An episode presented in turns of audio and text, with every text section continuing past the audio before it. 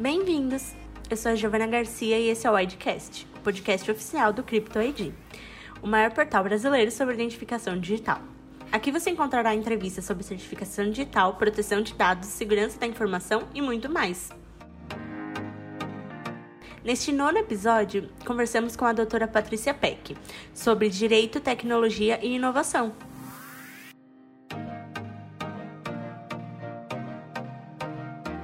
tarde. Nós estamos recebendo hoje, com muita alegria, a doutora Patrícia Peck.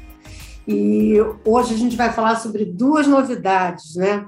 Uma, o novo escritório da doutora, e outra, sua nomeação para o Conselho é, Nacional de Proteção de Dados Pessoais e da Privacidade. Tá bom? Doutora, seja muito bem-vinda. Obrigada, Regina. Que alegria estar aqui com você para a gente falar dessas novidades. Boa noite. É, eu queria fazer a primeira pergunta. O que, que representa o seu novo escritório no cenário atual de, de escritórios de advocacia e qual é o modelo que você vem trazendo para esse nosso para esse nosso cenário? Bem, Suzana, primeiro, né, acredito que o escritório representa justamente essa evolução, né, de uma expansão que o direito digital alcançou que nós estamos posicionando como sendo agora o direito para inovação digital, para ser um escritório completamente dedicado para apoiar as instituições públicas, privadas, né, todos os setores da economia no seu processo de inovação e que precisa que o seu parceiro jurídico esteja preparado para tudo isso, né? E a gente sabe o quanto que nós temos que investir né, em atualização tecnológica, em capacitação de equipe. Então, devido à minha jornada aí de mais de 20 anos no mercado brasileiro, né, com o direito digital, a gente pode dizer que viemos com o DNA da própria tecnologia, né? Então a gente trouxe um tripé, que é direito, tecnologia e negócios, e o escritório já nasce grande, ele já nasce ali com mais de 100 advogados e com uma estrutura para atender a necessidade de, de, todas as instituições. Então, imagina que se eu tenho um hospital na área de saúde, estou fazendo inovação digital com toda uma parte agora com telemedicina e tudo isso, preciso que o meu parceiro jurídico já esteja atualizado com todas essas questões. Aí a mesma coisa vai acontecer. A instituição de ensino no setor educacional, a parte de agronegócio com as agrotechs, as questões todas na, na área financeira, que a gente está vivendo Open Bank, entre outros. Então, você tem que ter ali o, o toda a equipe que está mexendo com novas regulamentações, como a, a LGPD, entre outras, mas que entende de cibersegurança, que entende da parte de contratos, contratação eletrônica, societário, trabalhista, o tributário, quer dizer, toda essa junção, mais focado em inovação digital. Entendi. Seria interessante também, a gente, nós, nosso, nossas empresas aqui, a Insane e o CryptoID, são clientes do seu escritório, uhum, uhum. do escritório anterior e agora do seu escritório atual.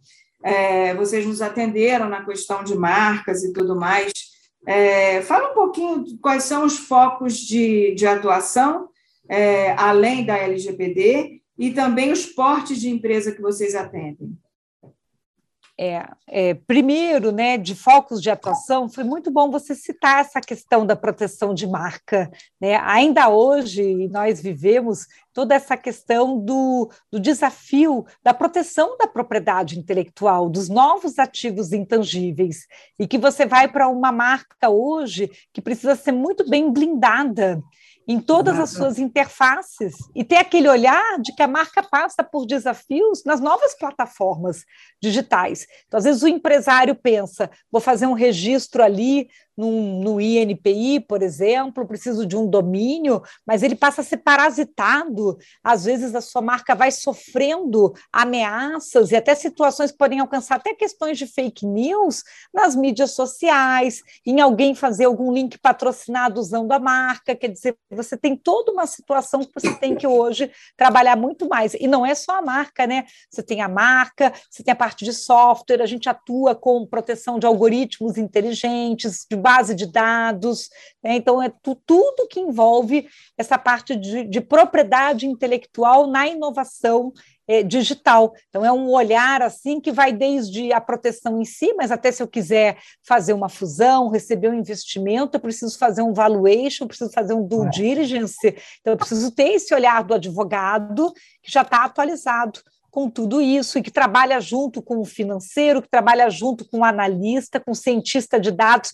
Eu acho que um diferencial da nossa atuação é essa multidisciplinariedade é ter uma equipe muito híbrida dentro do escritório, né? E aí, por isso que a gente trabalhou agora essa expansão, esse abrir portas. Então, ali nós temos essa parte de PI que nós acabamos de comentar, de proteção dos ativos intangíveis, temos a parte de gestão de riscos e compliance, né, que é o GRC, tão conhecido, né, e que agora se expande também com outras áreas. Estamos com todo o trabalho relacionado à cibersegurança, já fazíamos com uma parte de políticas, mas que aumentou a necessidade com o olhar da própria LGPD, de proteção uhum. de dados.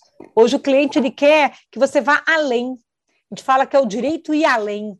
Ele quer uma solução completa, por mais que você tenha que buscar parceiros, para entregar essa solução completa, ele quer essa solução. Ele quer que você diga, mas se eu estou com riscos ali, você me ajuda numa análise, num teste de vulnerabilidade, você me ajuda no que mais que eu preciso fazer para eu compreender como conseguir fazer a blindagem do negócio. Então, nós trabalhamos dentro de um ecossistema para trazer essa solução. Temos a parte toda do contencioso digital, que cresceu muito, né? A gente teve aí o período da pandemia, muitos problemas de quebras de contrato, discussões relacionadas a software, discussões relacionadas à pirataria, remoção de conteúdo na internet, investigação de resposta de incidente por causa de ataque de hacker, aumentou muito fraude eletrônica.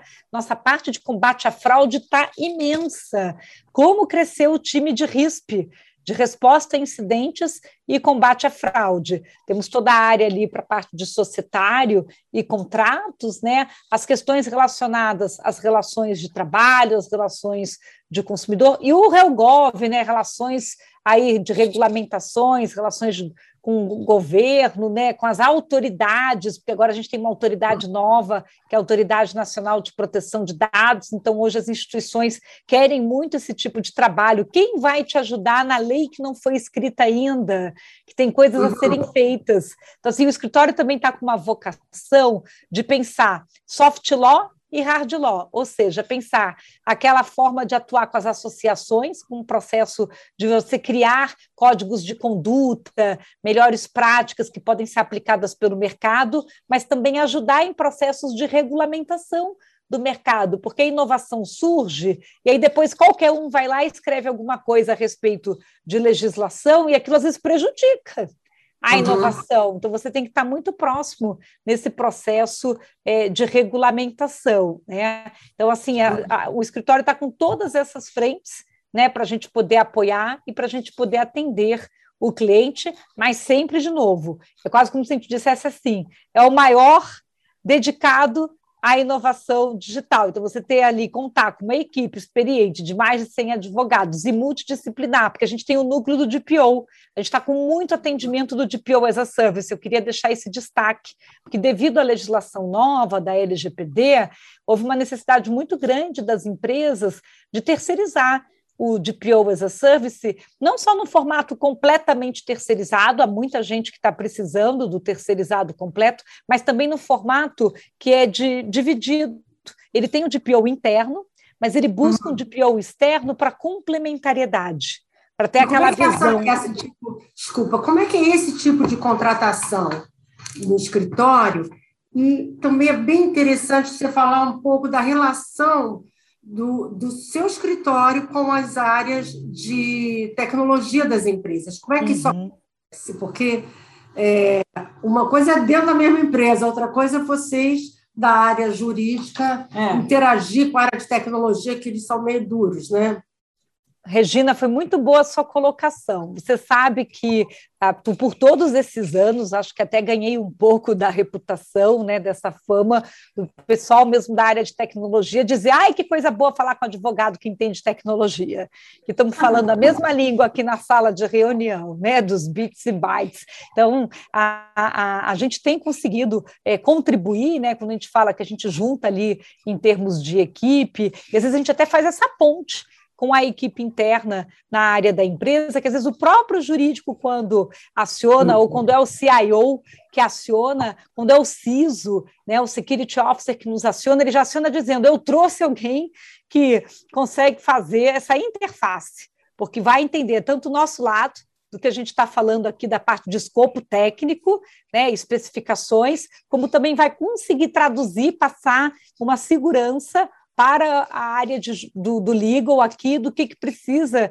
ser feito. Então, quando a gente é chamado para ajudar, seja numa, num parecer, numa análise de risco, num contrato, numa elaboração de política ou até numa solução de incidente, a gente consegue trazer né, uma visão que reúne né, 360 graus ali a visão técnica, a visão jurídica, complementa, mas também faz as partes dialogarem, ou seja, um entender o que o outro estava precisando. Uma vez nós tivemos até um, um, um caso e, a, e, alguém dizia assim: ah, mas é, isso daqui tem a ver com é, como que vai ser feito a, a, o fluxo mesmo, né? Então, a grande questão não era se podia ou não podia, mas estava no como, e o como tinha a ver com como nós tínhamos que definir o momento de captura, por exemplo, na assinatura eletrônica, se aquilo tinha que começar na jornada logo no passo um, ou você tinha que fechar o documento com aquele elemento. Então, o jurídico estava se sentindo inseguro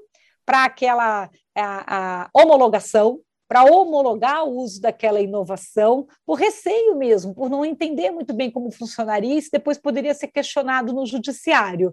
E a área técnica não conseguindo dizer o, o que, que então eu preciso ajustar para trazer esse, essa tranquilidade, esse conforto. Aí nós entramos para fazer a ponte e para poder dizer o, o how to do, o como fazer, exatamente.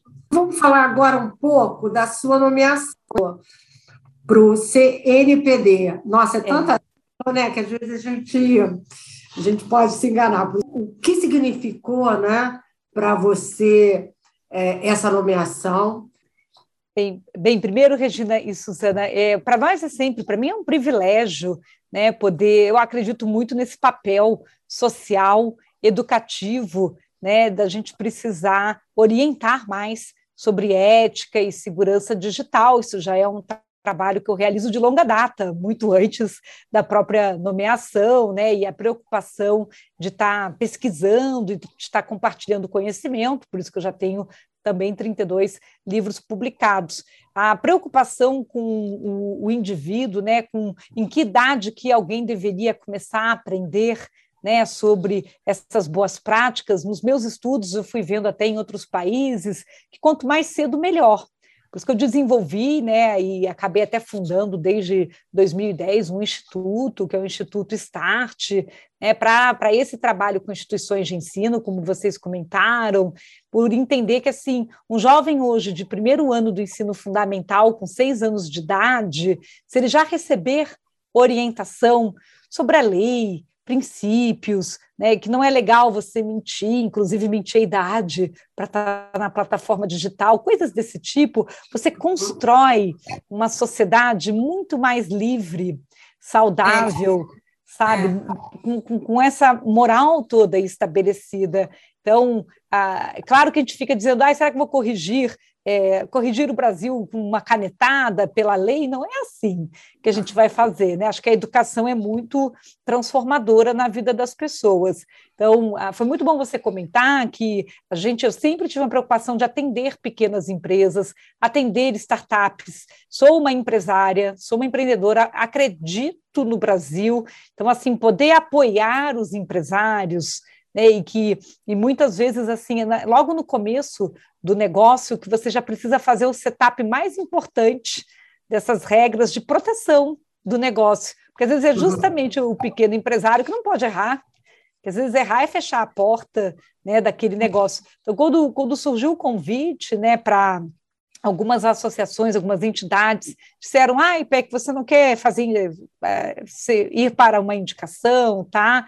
Eu falei, nossa, que desafio, porque é um cargo não remunerado, vai ter muito trabalho, né? É. Mas todos dizendo assim, ah, mas é, quando alguém pensa proteção de dados, direito digital, tecnologia, essas coisas todas no Brasil, como é que não pensa o seu nome? Como que não vamos botar o seu nome lá para indicar e tudo. Então, eu me aconselhei também com algumas pessoas e disse: não, vamos, vamos lá. Eu acho que estamos, estamos aí com saúde, né? E temos que dedicar esse tempo para essa melhoria. Eu enxergo a atuação, primeiro, com grande responsabilidade.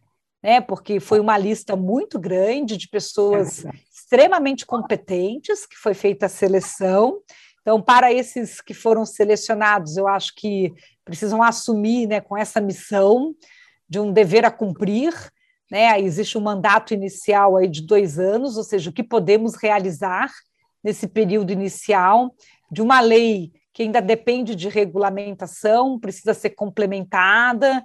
Acho que os experts, né, aqueles que detêm bastante conhecimento do assunto, podem contribuir, é, ajudando nessas lacunas que ficaram da legislação, que são lacunas de conhecimento mais técnico, de ajudar a legislação a se adaptar e verticalizar com alguns setores econômicos que precisam ser melhor compreendidos dentro da legislação, como acontece com as pequenas empresas, a questão do setor laboral, como é que é o tratamento de dados nas relações de trabalho, como que harmoniza a LGPD com a Lei de Acesso à Informação, que isso todos me perguntam e querem saber melhor, né? Quer dizer, como lidar com isso, é, como que a gente vai trabalhar a questão da anonimização, quais vão os requisitos, vão ser os requisitos mínimos de segurança de informação do artigo 46, ou seja, existe um, já uma lista né, de dever de casa. Uhum e, e trabalhar esse, esse conselho de forma é, colaborativa, aproveitando a diversidade, né? Existem ali pessoas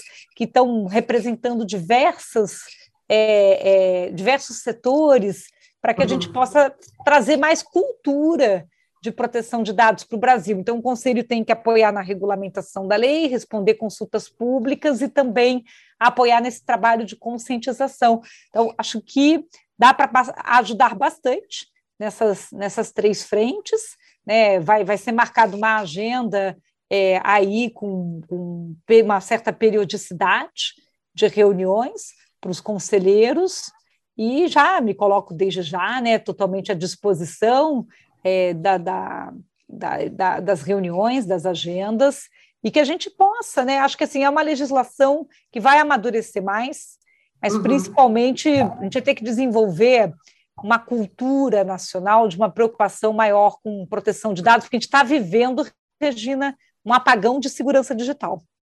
Isso, é, para mim, é a maior preocupação. Nós vivemos o apagão da segurança digital hoje. É verdade. Então, para a gente finalizar, fala um pouquinho para a gente sobre qual a sua percepção, tá? No cenário atual, atual né? No cenário nacional, é, relacionado à proteção de dados. As empresas já estão preparadas? a, o poder público já está preparado para viver essa realidade? Olha, o cenário atual está no, no nosso gerúndio típico nacional, nos se preparando. Estamos nos preparando. Nos preparando, apesar de ter sido dado dois anos de prazo de uma lei de 2018, que entrou em vigor em 2020, eu acredito que, de algum modo, nós podemos ter sido ambiciosos demais porque é. dois anos de prazo para países europeus que já tinham uma cultura maior na temática de cibersegurança, que já vinham desenvolvendo o tema desde 95, muito antes do GDPR, eu acho que é, e que eles ainda estão se adequando também, não é que todo mundo já completou a jornada lá. Então acho que acho que fomos ambiciosos, pensar que faríamos isso em dois anos, são dois orçamentos, numa época que teve mudança de governo seguido de pandemia. Mas como é. sabemos que qualquer prazo que a gente colocasse, a gente ia querer mais prazo, que também faz parte do nosso jeito, aqui que eu chamo que é o, o, o nosso jeito privacidade by Brasil, né, digamos é. assim, desse, desse mais prazo, nós estamos nesse momento, muitas das instituições É, tem aquelas que estão ainda fazendo no programa de conformidade o assessment, que é aquele diagnóstico para levantar o inventário de dados.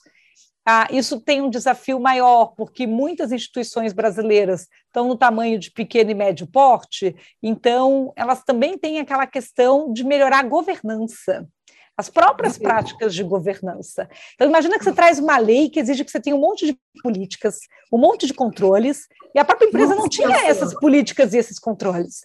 Então, é uma problemática que não é só da LGPD, é da própria gestão empresarial. Então, você tem que, você tem que subir o nível da gestão empresarial, para daí acomodar as exigências da LGPD. Né? E aí, isso tudo junto. E aí isso exige investimento em pessoas, recursos humanos, investimento de tempo e investimento financeiro. E não saiu nenhuma linha de crédito do BNDES LGPD. Né? Então, nós estamos com esse desafio.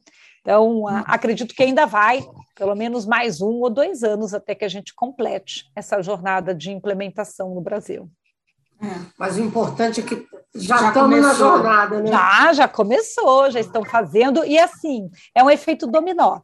Porque aquele que já completou passa a exigir dos outros que ele tem relações de negócio conformidade também, até pela gestão de risco por contrato, já que a legislação traz uma responsabilidade objetiva e solidária entre controladores e operadores.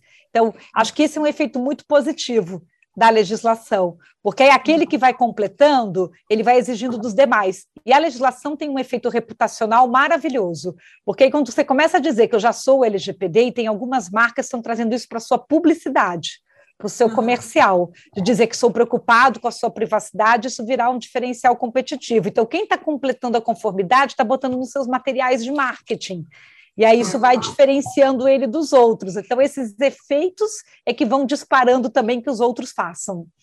É verdade, você tem toda a razão. É. Uhum. Bom, a gente vai, vai terminar a nossa entrevista por aqui. Hoje foi bem rápido. E vamos ver se a gente marca de vez é, em quando. De falar né? mais, mais vezes. Trazendo é. mais novidades sempre novidade. Uhum. Tá Muito ótimo. Obrigada. Até a próxima, tá bom? Obrigada pelo convite. Tchau. Obrigada. Obrigada a você.